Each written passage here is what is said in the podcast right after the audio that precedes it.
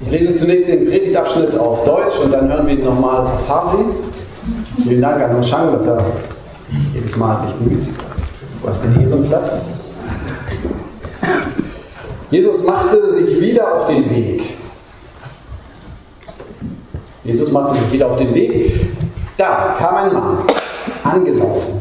Er fiel vor ihm auf die Knie und fragte ihn mit guter Lehre, was soll ich tun, damit ich das ewige Leben bekomme?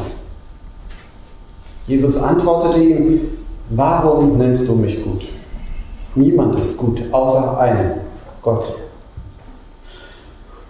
Du kennst doch die Gebote, du sollst nicht töten, du sollst die Ehe nicht brechen, du sollst nicht stehlen, du sollst keine falschen Aussagen machen, du sollst nicht betrügen, ehre deinen Vater und deine Mutter. Aber der Mann sagte, Lehrer, das alles befolge ich seit meiner Jugend. Jesus sah ihn an, er gewann ihn lieb und sagte zu ihm, eins fehlt dir. Geh los, verkaufe alles, was du hast und gib das Geld den Armen. So wirst du unverlierbaren Reichtum im Himmel haben. Dann komm und folge mir nach. Der Mann war unglücklich über das, was Jesus sagte, und er ging traurig. Denn er hatte großen Grundbesitz. Jesus sah seine Jünger an und sagte, wie schwer ist es doch für die Menschen, die viel besitzen, in das Reich Gottes hineinzukommen. Die Jünger waren bestürzt über seine Worte, aber Jesus sagte noch einmal zu ihnen, ja Kinder, wie schwer ist es doch, in das Reich Gottes zu kommen. Es ist leichter, dass ein Kamel durch ein Nadelöhr geht, als dass ein Reicher in das Reich Gottes hineinkommt. Da waren die Jünger völlig bestürzt und sagten zueinander, wer kann dann überhaupt gerettet werden? Jesus sah sie an und sagte, für Menschen ist es unmöglich, aber nicht für Gott. Denn für Gott ist alles möglich. Wir hatten die Jacken schon angezogen und die Schuhe auch gebunden und wollten gerade rausgehen. Sagte er, eins wollte ich noch fragen. Und dann kam die Frage, etwas holperig, zunächst nicht sofort zu verstehen und dann ergab aber ein Wort das andere und eine Antwort die andere. Am Ende standen wir noch eine Dreiviertelstunde dort in der Tür und als ich dann endlich ging, wusste ich, das war noch einmal wichtig. Ich vermute, dass die meisten von Ihnen solche Geschichten kennen.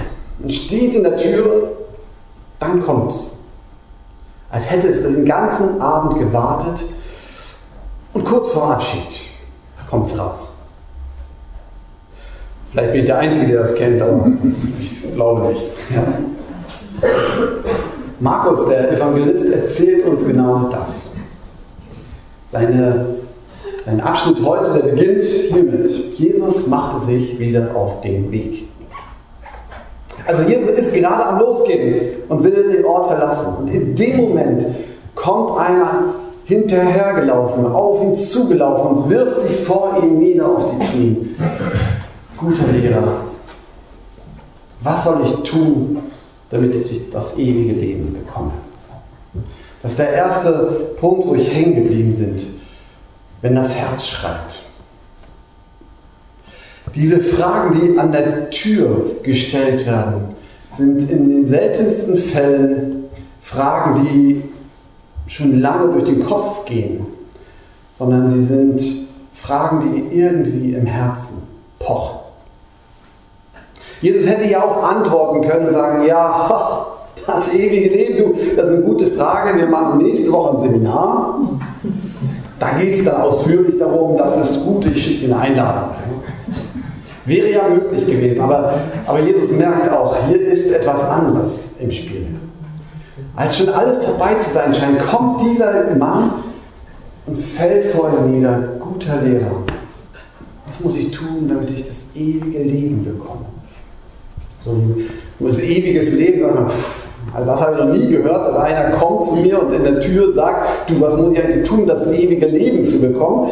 Ist ja doch eine Frage nach dem ewigen Leben, die irgendwie schon ganz klar den Religiösen vorbehalten ist. Das können die in der Kirche klären, was das mit dem ewigen Leben ist.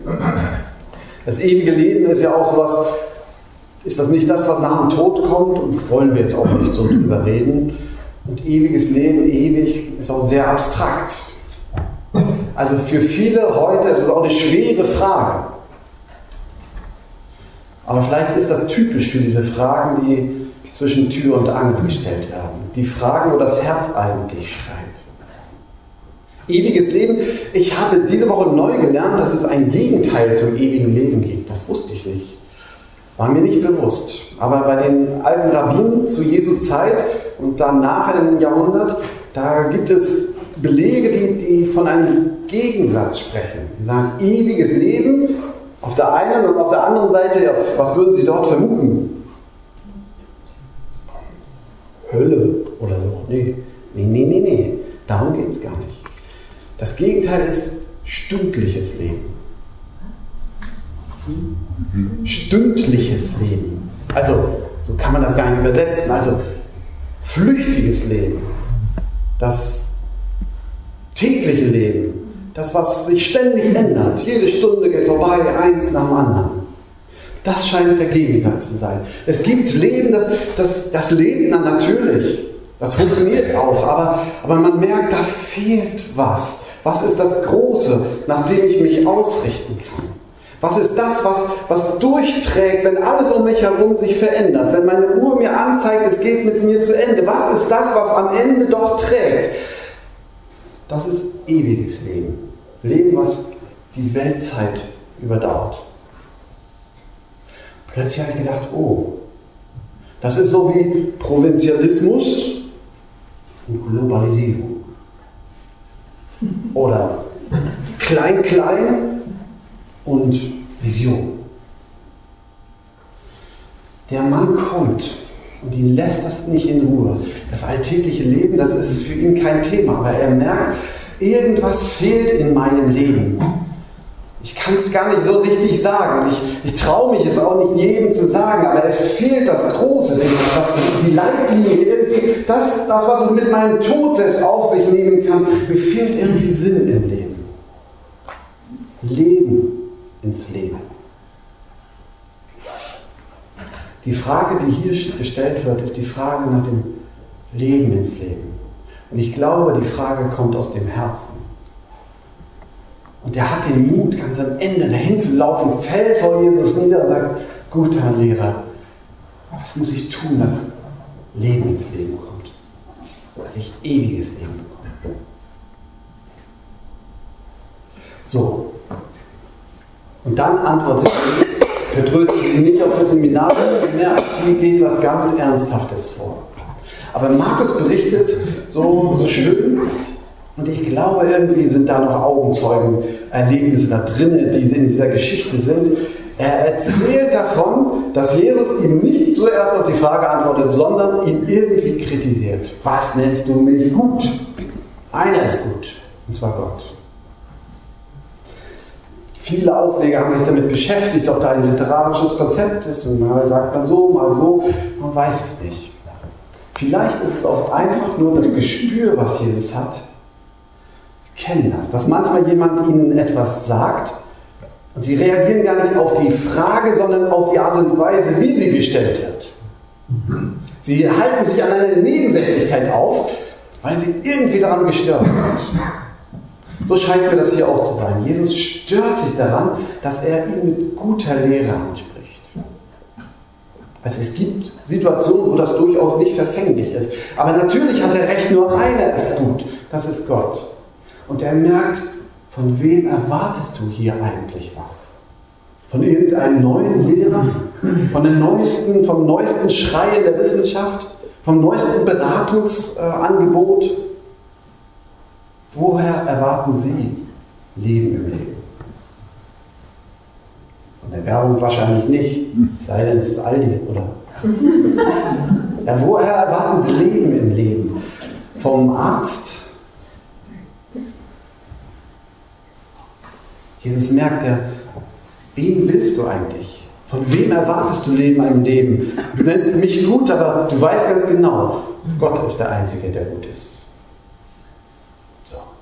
Das war das Erste. Wenn das Herz schreit, woher erwarten Sie Leben? Das Zweite ist traumhafte Mitarbeiter. Man könnte ja jetzt anfangen, und es machen erstaunlich viele Ausleger und machen diesen Mann schlecht. Ja, ein arroganter Mensch, der so tut, als wenn er alles erhält, alles einhält, das kann gar nicht sein. Und dann wird draufgedrückt und irgendwo die schwarzen Punkte gesucht. Aber wir hören einfach mal hin. Jesus sagt ihm dann, pass auf, du willst Leben ins Leben, du weißt doch, was Gott gesagt hat. Es ist nicht kompliziert. Du denkst, es müsste irgendwas Besonderes sein. Pass auf, ich sag's dir. Du sollst nicht töten, du sollst nicht Ehe brechen, du sollst nicht stehlen, du sollst nicht falsch Zeugnis reden, du sollst nicht betrügen, steht dann hier, kommen wir gleich zu, und ehre deinen Vater und deine Mutter, kommt hinten ran. Zehn Gebote, ganz klar.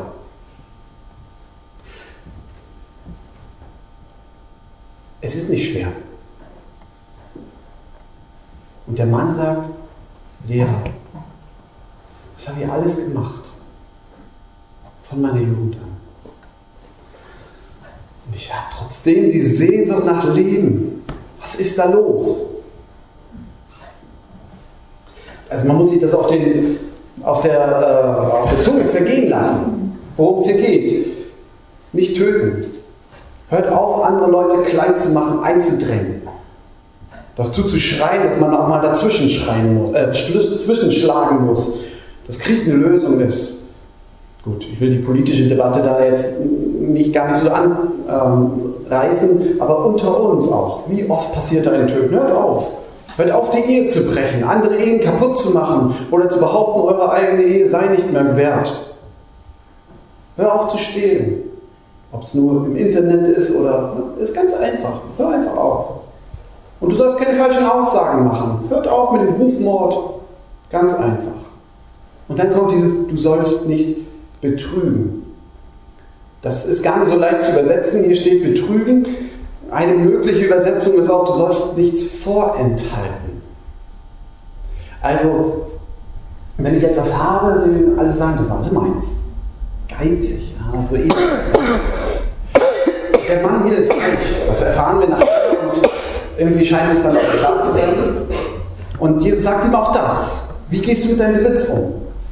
Hast du ein Anspruchsdenken? Das gehört alles mir? Nein, nein, nein, das war ein Frommer, sagt er. Ich habe das alles gemacht und die Frommen in Israel, die haben 10% ihres Einkommens gegeben. Wir hatten das neue schon. Tut mir leid, das kommt wieder. Ich dachte, oh, nochmal.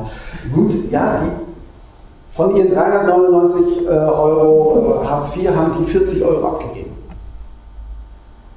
Nee, stimmt gar nicht. Das war bestimmt ein Superfrommer. Und die Superfrommen in Israel, die haben gesagt, ich gebe 20 Prozent. 80 Euro von 399. Wahnsinn.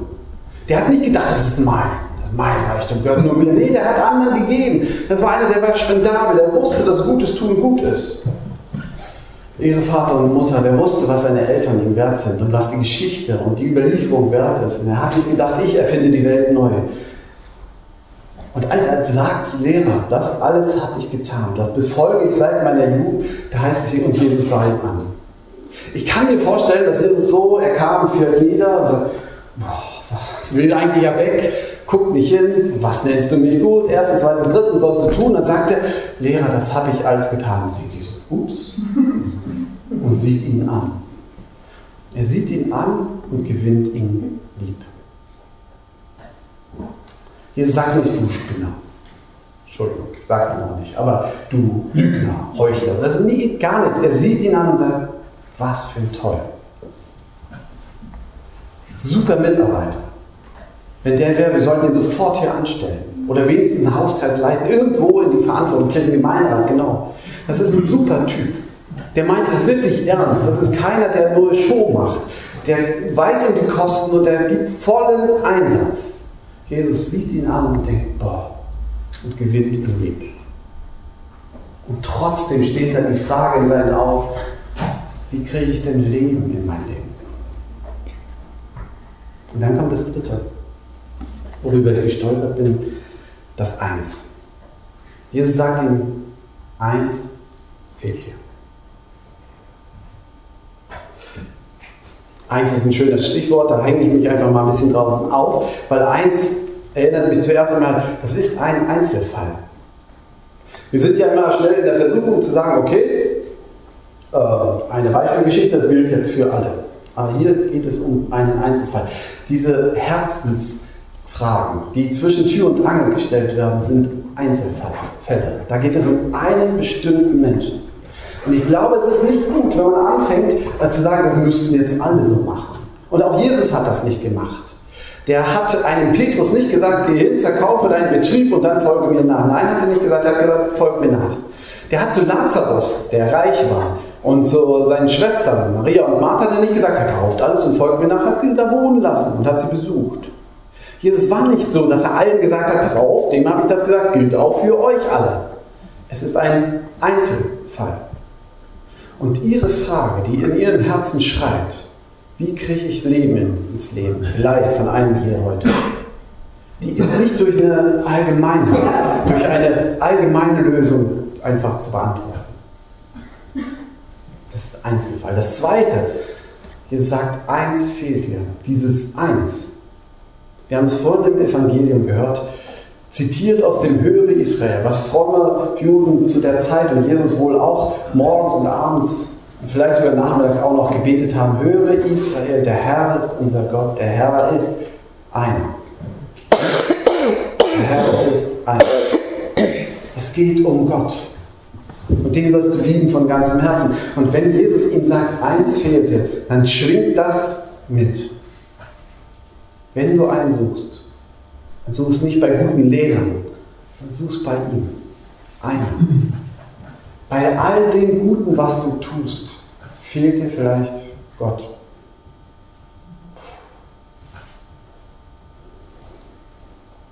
Also, liebe Pastoren in dieser Runde, liebe Kirchengemeinderäte, liebe Beiräte, liebe Hauskreisleiter, liebe Engagierte im Handtuchdienst und in anderen Diensten in dieser Gemeinde, bei allem, was ihr tut, wenn euer Herz schreit, vielleicht fehlt euch Gott.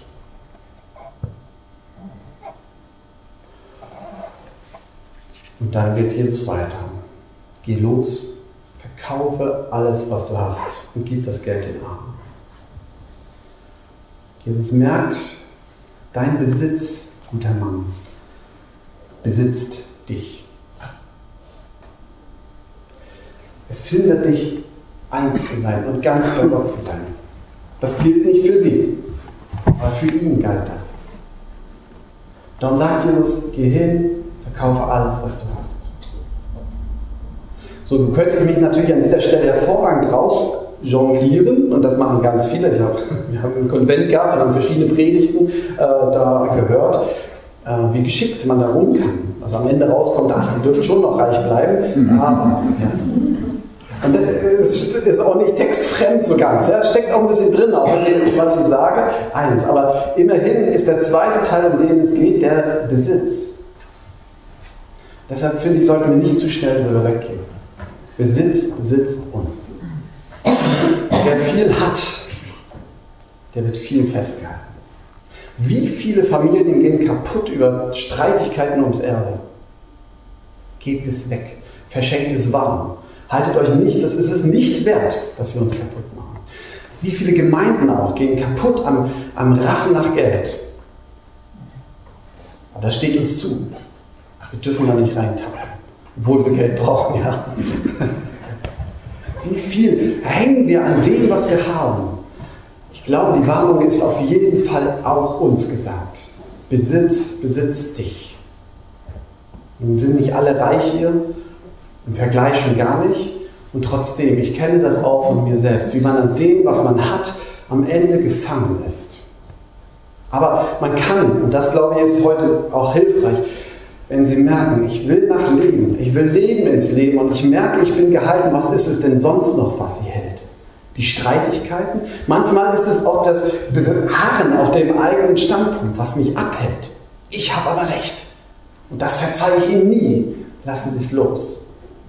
Gehen Sie es dahin. Lass, geben Sie ihm doch recht. Warum wollen Sie daran festhalten, an Ihrem Recht? Ach, geben Sie es hin, damit Leben ins Leben kommt. Jesus sagt, geh, verkauf alles. Hört auf, euch festzuhalten an dem, was ihr meint, das steht mir aber zu. Geh, verkaufe alles, was du hast. So. Schöne Wochenaufgabe. Und die Reaktion der Jünger ist vielleicht so, wie sie denken, oh Mann, warum bin ich heute Morgen gekommen? Ich sage, was, was, was, was, äh, sind sie entsetzt, dann sind sie extrem entsetzt. Der Mann ist übrigens auch entsetzt und geht traurig weg. Die Jünger sind entsetzt und sagen, wer kann dann überhaupt ins Reich Gottes kommen? Das Evangelium kommt dann, dass, dass Jesus sagt, es ist unnötig, ihr habt recht. Aber Gott, der schafft es. Es kommt nicht darauf an, dass ihr jetzt alles hingebt, dass ihr noch ein gutes Werk tut. Ja? Natürlich sagt er das. Also es gibt im Jüdischen ein, also eine Bildsprache, ähm, Schätze im Himmel sammeln ist, wenn ich etwas verschenke. Das ist, was ich eben gesagt habe. Aber was Jesus sagt, Schätze im Himmel sammeln, ist nicht ins Himmelreich hineinkommen. Er sagt, das ist unmöglich, ich weiß. Aber Gott ist es nicht unmöglich. Fangt nicht an jetzt zu tun, als ich müsste das also auch noch tun und das auch noch tun. Dann seid ihr immer noch bei eurem Tun und nicht bei dem einen. Schenkt euch ihm einfach hin und gebt ihm alles, was ihr habt. Für Menschen ist es unmöglich, aber nicht für Gott. Denn für Gott ist alles möglich. Und der Friede Gottes, der höher ist als all unsere Vernunft und unser Stammen, der bewahre unsere Herzen und Sinne in Christus Jesus, unserem Herrn.